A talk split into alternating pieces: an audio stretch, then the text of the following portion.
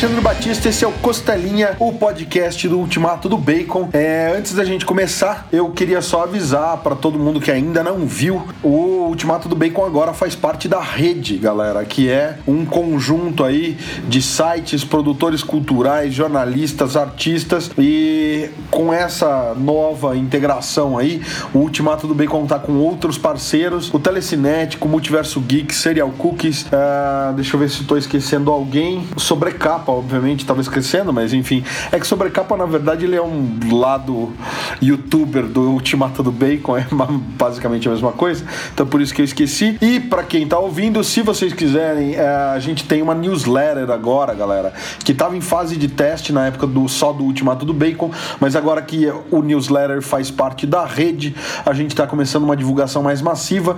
É só você se inscrever lá para receber no seu WhatsApp atualizações de notícias não só do Ultimato do Bacon, mas do Sobrecapa, Telecinético, Serial Cookies e Multiverso Geek. Por enquanto, outros parceiros estão chegando aí, Pop Review também está entrando nessa. E é isso aí, galera. Estamos aqui hoje, eu e JP.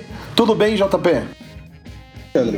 Como é que tá aí as coisas aí? Muito legal essa parceria que tá rolando aí, bem interessante. Tá trazendo aí esse pessoal, uh, misturando esse conteúdo, bem legal. Entra lá, galera, nossa newsletter, ela tá sempre sendo atualizada. Tudo que tá saindo no Ultimato do Bacon tá indo lá na newsletter. Vai ter esse pessoal novo chegando aí é a chance de vocês conhecerem um conteúdo novo bem legal também. É, eu não apresentei você como João Pedro Maia, porque eu te chamo de JP o tempo todo, então é difícil, é um vício. Mas vamos lá, galera, sem mais delongas, a gente vai começar o assunto do dia que vocês já devem ter visto aí, obviamente, que é o novo filme do Coringa, dirigido por Todd Phillips, estrelando Joaquim Fênix no papel do Coringa, no papel principal, né? E com participação do Robert De Niro, Zazie Beats e grande elenco aí. Para que ninguém esteja desavisado avisado, o podcast de hoje vai ter spoilers. Se você não quer spoilers do filme, tem um outro podcast que saiu antes já, né? Já tem uns 15, 20 dias aí que saiu, que era um podcast sobre nossas impressões dos trailers do Coringa. Então, se você não quer spoilers, dá para ler a minha crítica lá no Ultimato do Bacon, que ela é totalmente sem spoilers, galera. Não tem absolutamente nada de spoiler do filme, é só impressões gerais. Então dá para ler tranquilo e dá para ouvir esse podcast anterior. Do contrário, se você quer spoilers ou se você já viu o filme, seja bem-vindo, porque a partir de agora eu e o JP vamos falar, inclusive do final do filme. Esse podcast não tem nenhuma, nenhuma trava ou a gente não tá se segurando em nada. Então vamos lá, JP, o que, que você achou do filme, cara? Que, né, grande elenco aí, eu acho que talvez seja um exagero, porque o filme, o filme tem grandes nomes, sim, mas não tem, tam, não tem tanto um elenco, né, cara? São, tipo, quatro ou cinco personagens chaves ali, o resto é só Uh, só tá ali pra cumprir, cumprir cota, né? Tipo, pra preencher a, as ruas, né? Porque você tem ali, você tem o, o Joaquim Fênix, né? Ou, não sei, depois disso o Coringa como Joaquim Fênix, né? E todo ator que faz o Coringa fala que ele deixa uma marca, deixa uma impressão, né? Então, né? E realmente ele entrou de cabeça no papel, deu a, a interpretação dele ali. É, eu tô tentando lembrar aqui, cara, quais grandes filmes do, do Fênix, né? Cara, ele foi o imperador no, no Gladiador, né? Lá Sim. atrás, bem antigo. Mas ele era o vilão do filme, num papel. Ele tá brilhante lá também, cara. Eu acho a interpretação dele. É, não é, não é o Júlio César, né? É o Marco. Não é o Marco Aurélio? Eu não lembro qual imperador, mas enfim. Eu acho que ele tá excelente no papel.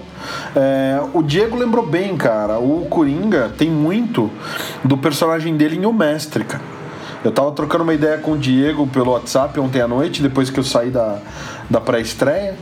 E o Diego também conferiu o Coringa ontem à noite.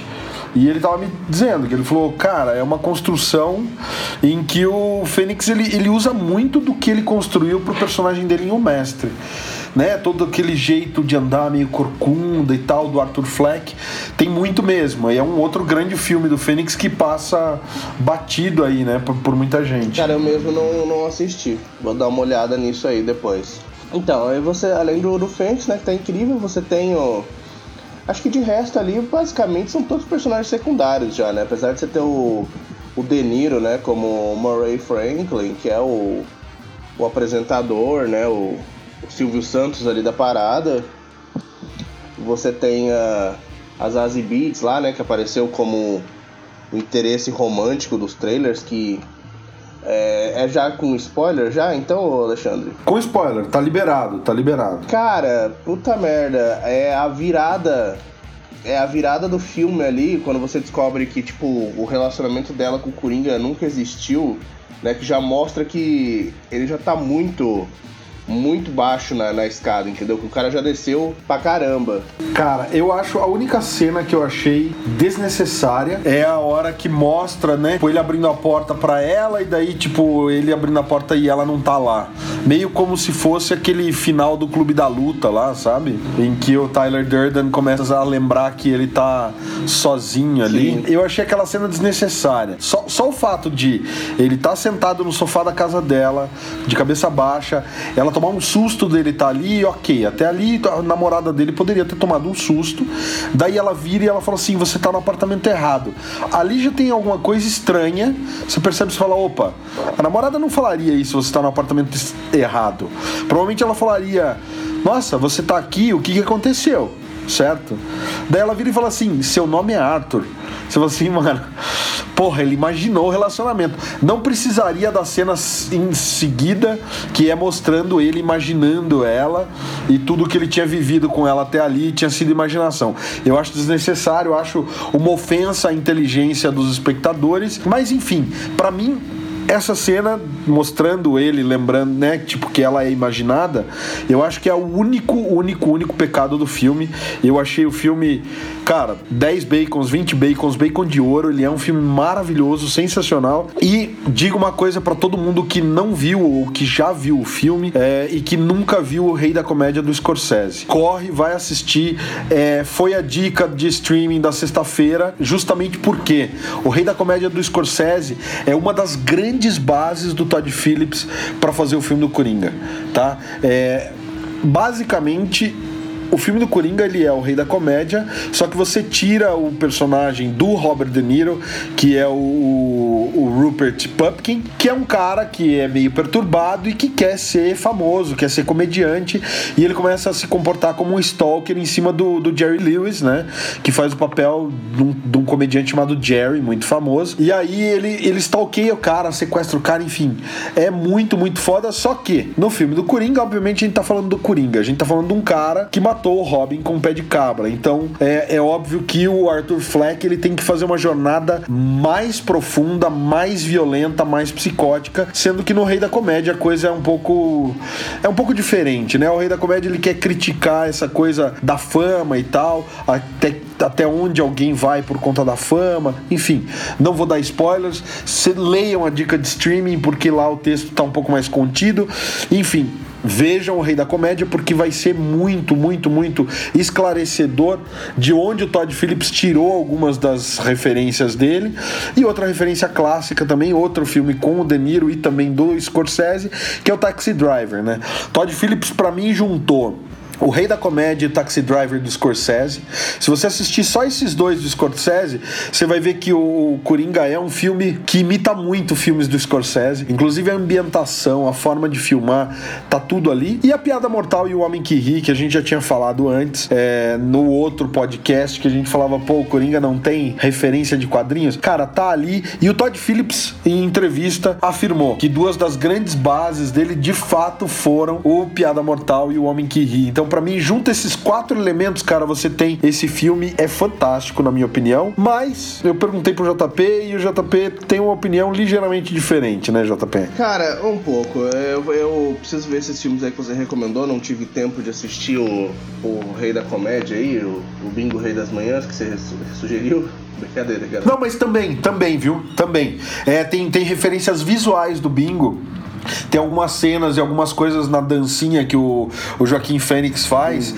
Tem bastante do, do Vladimir Brista lá fazendo bingo. É coisa sutil, mas eu acho que também. Também. Bom, tem isso, cara. No começo foi é basicamente aquilo que eu acho que a gente discutiu antes, né, Alexandre? para quem quiser ver lá. O cara, ele na verdade, ele focou muito é, em falar que não estava relacionado com nada, né? O que atiçou um pouco o, o fã gourmet aí da parada, de querer assistir um filme de quadrinhos que não é de quadrinhos, que é uma coisa que eu nunca vou entender nessa na minha vida.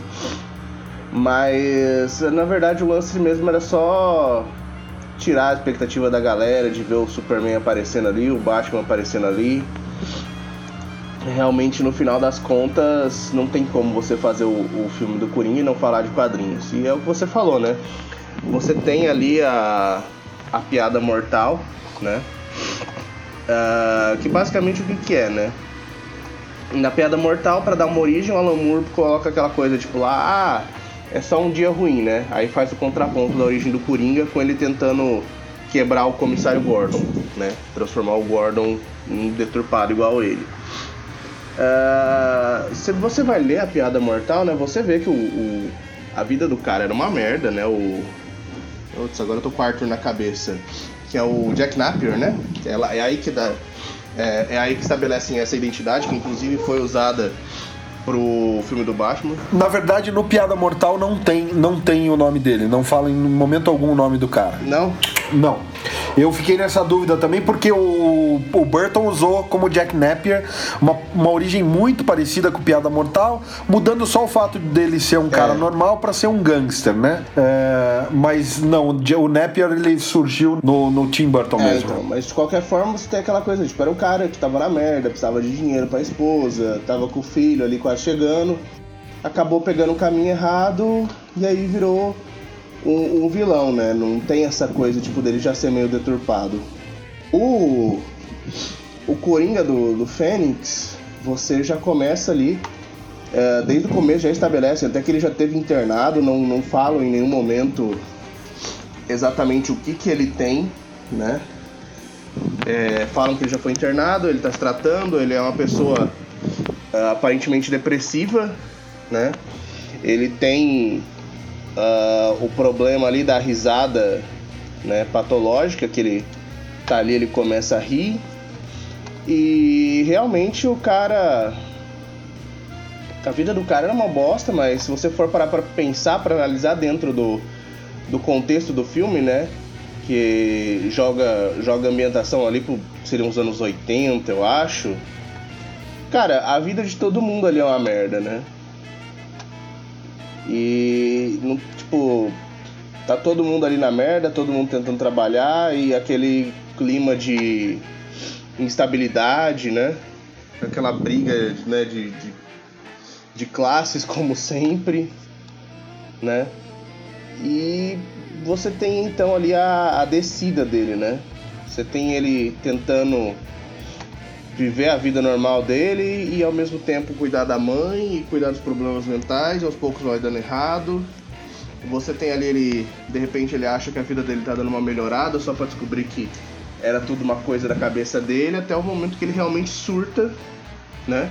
E aí, como a gente tinha falado, a cena do, do auditório, no final das contas, é bem similar àquilo que a gente tinha previsto, né, Alexandre? Cavaleiro das Trevas total, total. Né? Que ele sobe ali no palco, anuncia as intenções dele, fala que dá um discurso ali meio desconexo. Não sei, cara, eu acho que parte desse discurso também é, me incomodou um pouco, sabe? Que é, é muito aleatório até pro rei da aleatoriedade, entendeu? É. Parece que, tipo, ele, ele é o grande catalisador do filme ali, do movimento que tá rolando por trás, ele concorda com isso, aí ele fala que não concorda. Aí quando ele vai discursar, ele usa esse mesmo, esse mesmo padrão de, de fala. Aí, apesar dele estar tá catalisando os eventos do filme, ele não é parte deles, as coisas meio que acontecem ao redor dele. Entendeu? Não parece o Coringa que, que teria orquestrado tudo isso, né? Parece que ele só caiu no meio da coisa e deu certo ali. É aleatório demais, até por rei da aleatoriedade. A respeito só, só disso, desculpa te, te interromper, JP, mas eu acho, eu acho que é uma outra leitura, sabe? Porque assim, a mãe dele tem, né, o distúrbio de egocentria, né? Narcisismo. É, narcisismo. Então, assim, ele sofre também de um certo narcisismo. E aí, você tem, cara, o. Tudo bem, o que ele fez no metrô, que matou, o, o Thomas Wayne vai lá e fala assim: ah, um cara faz um negócio disso é nada mais do que um palhaço, né? E aí as pessoas na, na no, no, no, protesto falam assim, ó, palhaço por quê, cara? Você não faz ideia do que é sofrer o que a gente tá sofrendo aqui embaixo, porque você é milionário e tal e tal. Então, assim, ele vê como ele sendo a fonte de tudo isso que aconteceu, de certa forma até é mesmo. Então eu acho que é, é, é mais pelo lado da, da, da psicopatia dele, do, do distúrbio mental dele. De, de ser, sabe, narcisista e talvez ele realmente não seja, ele foi o estopim, mas ele não esteja por trás de tudo que está acontecendo como articulador e tudo mais mas ele se vê como, entendeu? Do tipo, instaurador do caos. E eu não sei, cara, eu acho o discurso dele extremamente válido do ponto de vista dele, obviamente, né? Do ponto de vista de alguém perturbado, né? De que, de que ele, cara, do tipo, ah, se eu tivesse caído no chão, vocês pisariam em mim. E não deixa de fazer um certo sentido, né?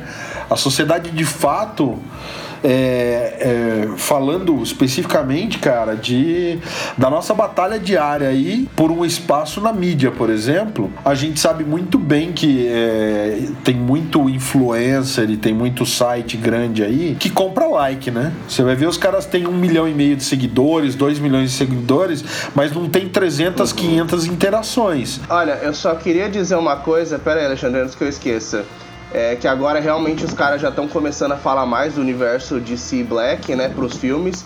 Eu queria mandar um grande fofo, né, naquela palavra com F aí, pra aquele rapazinho que faz, filme, faz vídeo falando merda e dizer que quem falou isso fui eu aqui no nosso outro programa, não foi ele não. Ele provavelmente deve estar imaginando até agora que na verdade o Joker deve ser um Screw. Exatamente.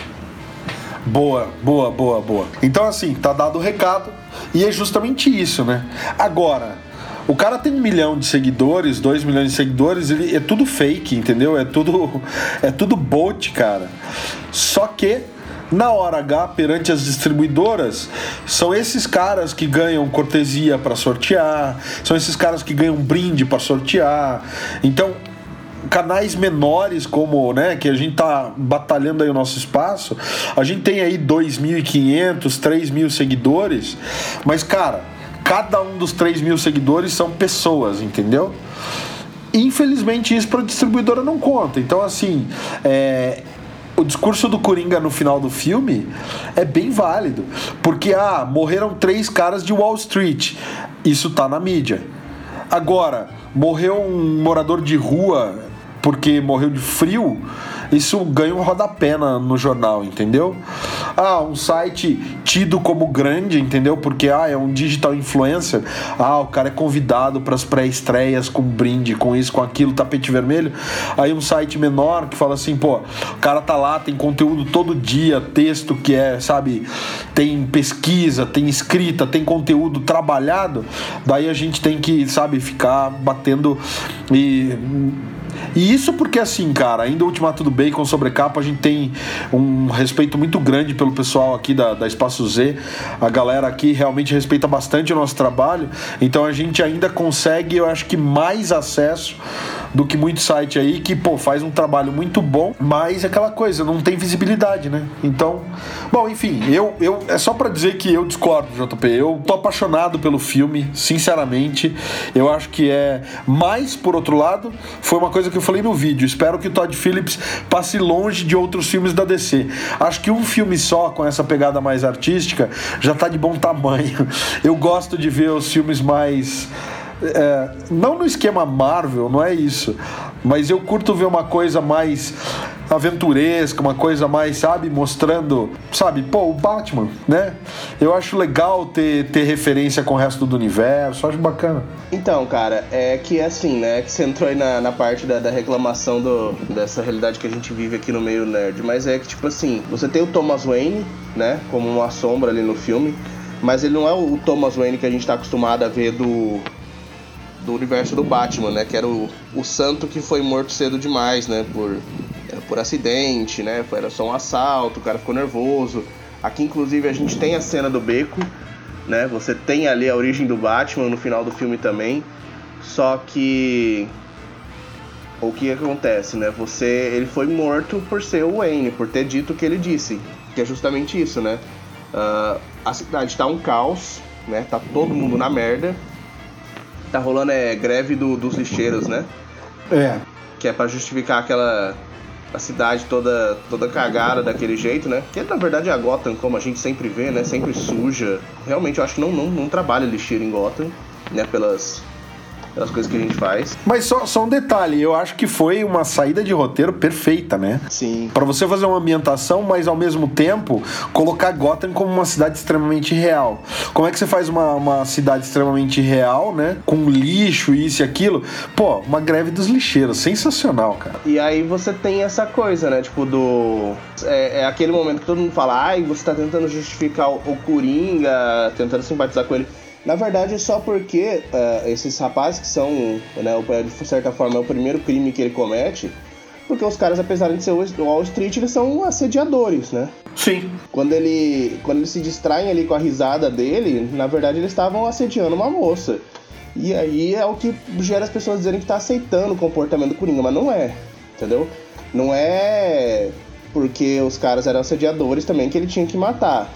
É só o começo ali, e no final das contas é porque ele foi uma, meio que uma autodefesa ali, mas de, de lá para lá, de, de lá para frente ele, ele já começa a entender que ele é um assassino, que ele que ele é louco, ele vê as coisas que começaram por causa dele, ele começa a mudar ali. Mas não de qualquer jeito, não não se justifica. Mas aí de toda forma, aí você tem esse esse discurso do Thomas Wayne que quer concorrer para prefeito, né? Que é aquele discurso bem assim, tipo, ah, mataram três jovens, o nosso futuro, não sei o que, blá blá blá. Que é o que no final o Coringa joga na cara da pessoa. Que tipo, se fosse um trabalhador, um, um, qualquer desconhecido, alguém só tentando ganhar a vida, teriam passado por cima.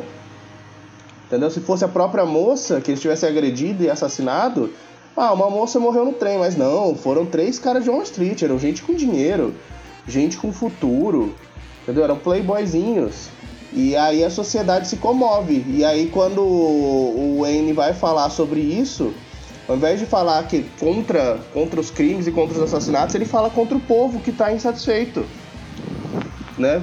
Porque é bem menos. Idôneo. Bem menos idôneo da parte dele, né? Não é o, o Santo Wayne que a gente tem nas outras iterações, né? O cara que realmente cuidava dos pobres. É o cara que fala, mano, Tá, foda-se os pobres, cara. Mataram gente rica. Cara, e, de, falamos a verdade, né? Que, qual multimilionário com a fortuna do tamanho da Wayne, que quando todo o ranking, né? Eu acho que o milionário mais é, rico do que o Wayne no mundo da ficção, só o tio Patinhas, né, cara? É, quando a gente vê lá Lex Luthor, Wayne e porra, qual multimilionário que é idôneo pra caramba, assim, que você conhece, que fala assim, nossa, o cara é um cara usando a expressão que eu odeio, do bem, tá ligado? É um cara do bem que faz o bem pros outros e nananana, e super idôneo e filantropo de verdade e tal. Cara, é, é, muito irreal essa, essa imagem que pregam do Thomas Wayne, né, nos quadrinhos desde sempre. Ainda o Bruce Wayne eu entendo, né? O cara é perturbado, ele tem uma sede de vingança, então não é nem que ele é idôneo, o cara ele é obcecado. Ele é obcecado em acabar com o crime porque mataram os pais dele. Então, desde criança, ele usa todo o dinheiro dele em função disso. Daí eu até entendo. Eu acho que tem. O, o, cara ele é, ele é obcecado. Agora o Thomas Wayne falar que não tem nada, nada, nada, nada, nada de podre no que ele fez para ganhar dinheiro, falar não, o cara era. É difícil, cara, é difícil. E, e não colocam o Wayne como um vilão. Ele só dá. O Todd Phillips só dá alguns, algumas nuances pro personagem, querendo dizer assim, olha. Talvez tenha uma coisa ou duas que não dê pra concordar com o cara, entendeu? É isso, é uma opinião que ele expressa ali Sim. e que também de, não tá errado de todo. Ele tá dizendo, pô, tô tentando ajudar a galera e a galera não tá entendendo. Só que ele tá ali, se, se candidatando a prefeito. Então, é aquela coisa, sabe? É o que eu sempre falo a respeito de política. Eu não confio nem na direita nem na esquerda. Para mim, político em geral tem algum interesse, sabe? E não é fazer o bem pro povo. Eles fazem coisas que podem fazer o bem pro povo, mas é porque eles vão ganhar em algum lado, entendeu? Então, cara, e aí fica essa coisa, né? Independente das próprias motivações do Wayne, é, é o que o cara faz, não é nem o como ele teria ficado rico, isso nunca entra em debate no filme, né? Mas a questão do tipo. Uh, a situação da cidade não tá boa, né? Aliás, a situação de Gotham nunca tá boa. E aí, quando o cara vai se posicionar lá, que ele é convidado a dar uma opinião, o cara fala, ah, tem que matar vagabundo mesmo, tá ok? Só não pode matar gente do bem. Os caras eram do bem, tá ok? Não, brincadeira, o cara não fala assim. Mas, tipo, ele. Ele acaba se posicionando contra o povo, né? O que gera aí o desconforto né, dos manifestantes e tudo mais.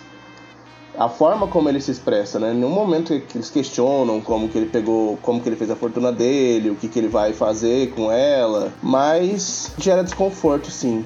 Rapaz, é, quero dizer para você que já estamos batendo em 28 minutos e eu acho que a gente precisaria convidar a galera para continuar a ouvir nossas opiniões na semana que vem. Porque é um filme muito complexo. O que, que você acha, JP? Cara, esse filme ele vai, ele vai querendo ou não gerar debate, ele já tá gerando debate, tipo, quando só por poucas audiências aí, alguns formadores de opinião viram esse filme, ele já gerou bastante debate por essa questão realmente de, de falarem que ele ele incentiva esses comportamentos negativos na sociedade, tá? Só finalizando aqui, eu acho que ele não, não incentiva. Ele justamente ele joga na sua cara que você tem esse tipo de pessoa, que esse tipo de pessoa existe, mas mais do que isso, ele critica a sociedade, que ao invés de acolher essas pessoas, de ter um cuidado com elas, de tratar elas né? De tratar essas pessoas, de tentar curar elas, é, a sociedade simplesmente vira as costas, entendeu?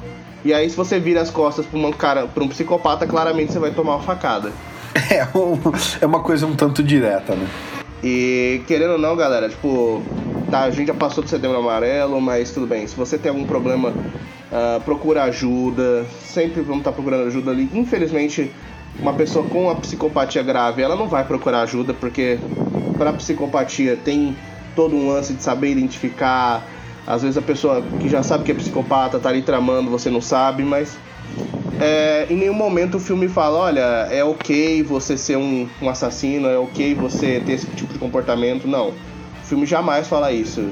Ele, ele fala assim, a sociedade está doente, as pessoas estão doentes, a sociedade não está ligando. É isso que o filme fala. Se você tem algum comportamento escroto e acha que o filme justifica isso, não. Para, procura ajuda. É, e, e é importante falar, JP, que assim, se você é, tem alguém na família ou se você tem qualquer tipo de problema, né? Estresse profundo, início de depressão, depressão, é, vontades suicidas ou tendências suicidas e tudo mais, galera, procure ajuda e ajuda é psiquiatra e psicólogo. É, não tem coaching comportamental, não tem. Pô, Alexandre, eu tava tentando evitar falar do coach, cara. É, não, mas eu acho importante, JP, porque assim, são coisas que podem agravar a tua situação ou a situação de alguém que você sim, ama. Sim, sim. Não, é porque senão eu vou ter que passar um, um programa inteiro criticando coach, aí não vai dar. Próximo tema da próxima semana, galera. Tem que acabar o coach. pois é. Mas falando, falando bem sério, galera, tá? Essa coisa de tabu ou de achar que ah, psiquiatra e psicólogo é coisa de gente louca, não é. É, infelizmente no Brasil essa mentalidade ainda permanece, então vamos atrás de procurar ajuda é, especializada e ajuda correta. Na verdade, sim, psicólogo, acho que todo mundo deveria fazer terapia, porque mesmo a pessoa mais centrada tem sempre alguma coisa ou outra que poderia, sabe, trabalhar em terapia e melhorar ainda mais a sua vida. Então é isso aí, galera. O Setembro Amarelo, como o JP falou, acabou, mas acabou faz pouco tempo, não tem nenhuma semana aí, então acho que a, a ideia ainda vale a pena a gente mencionar isso, porque é o que o JP mencionou também. Se tem uma coisa que pode ser extraída do filme do Coringa, é justamente que é, sem a ajuda correta, sem a orientação correta, sem o tratamento correto, a tendência é que as coisas se agravem e piorem. A, a, a situação toda dele só carrega, né, para transformação dele no Coringa, justamente porque a assistência social é cortada da vida dele, porque ele para de tomar as medicações, porque ele vai tomando uma série de atitudes em relação a parar de ser tratado em relação aos problemas que ele tem ali e ele achar que ele pode sabe, seguir isento de qualquer tipo de, de ajuda profissional. Bom, galera, é isso. Espero que vocês tenham gostado. É, de novo aí fica o convite para vocês conhecerem a nossa newsletter. Tem bastante coisa legal, tem novidades chegando lá. E é isso, galerinha. Até a próxima assistam Coringa, tirem as suas conclusões, depois uh, usem os comentários lá do Ultimato do Bacon para falar o que vocês acharam. E eu sigo insistindo, vejam também o Rei da Comédia, e aí semana que vem a gente fala ainda mais sobre Coringa, tem bastante assunto aí. E é isso aí, né? Isso aí, galerinha. Valeu, obrigadão. Valeu.